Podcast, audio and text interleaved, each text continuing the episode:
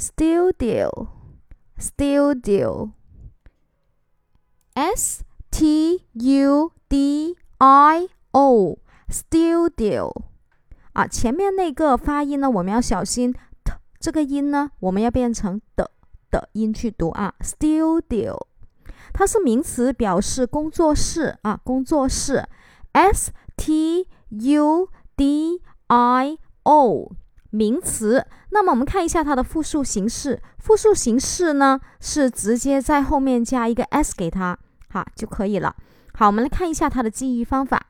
记忆方法，因为它是工作室啊，工作室应该是比较安静的，所以我们知道它的属性，马上记住它的拼写，s t u d，我们可以组合成 study，对不对啊？study 这个学习啊，这一个是我们认识的单词，后面呢把 i 踢出来，i 就是我，对吧？嗯，好，然后后面呢有一个 o，对不对？o 的话，我们可以把它看是圆圆的，对吧？那我们这里看成是圆满、完美啊。想安静学习，所以 S T U D 对不对啊？啊，那么呢，我需要有一个圆满完美的工作室，对吧？所以呢，I O 啊后面就不会漏了，Studio 啊后面那个 O 不会漏，因为工作室是让人感觉比较安静、比较完善的啊，所以我们可以把它看是这个 O 看是圆满、完美、完善啊，马上就记住了，Studio S T U。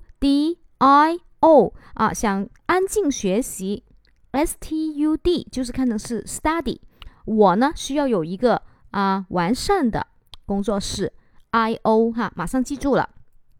好，我们下节课继续。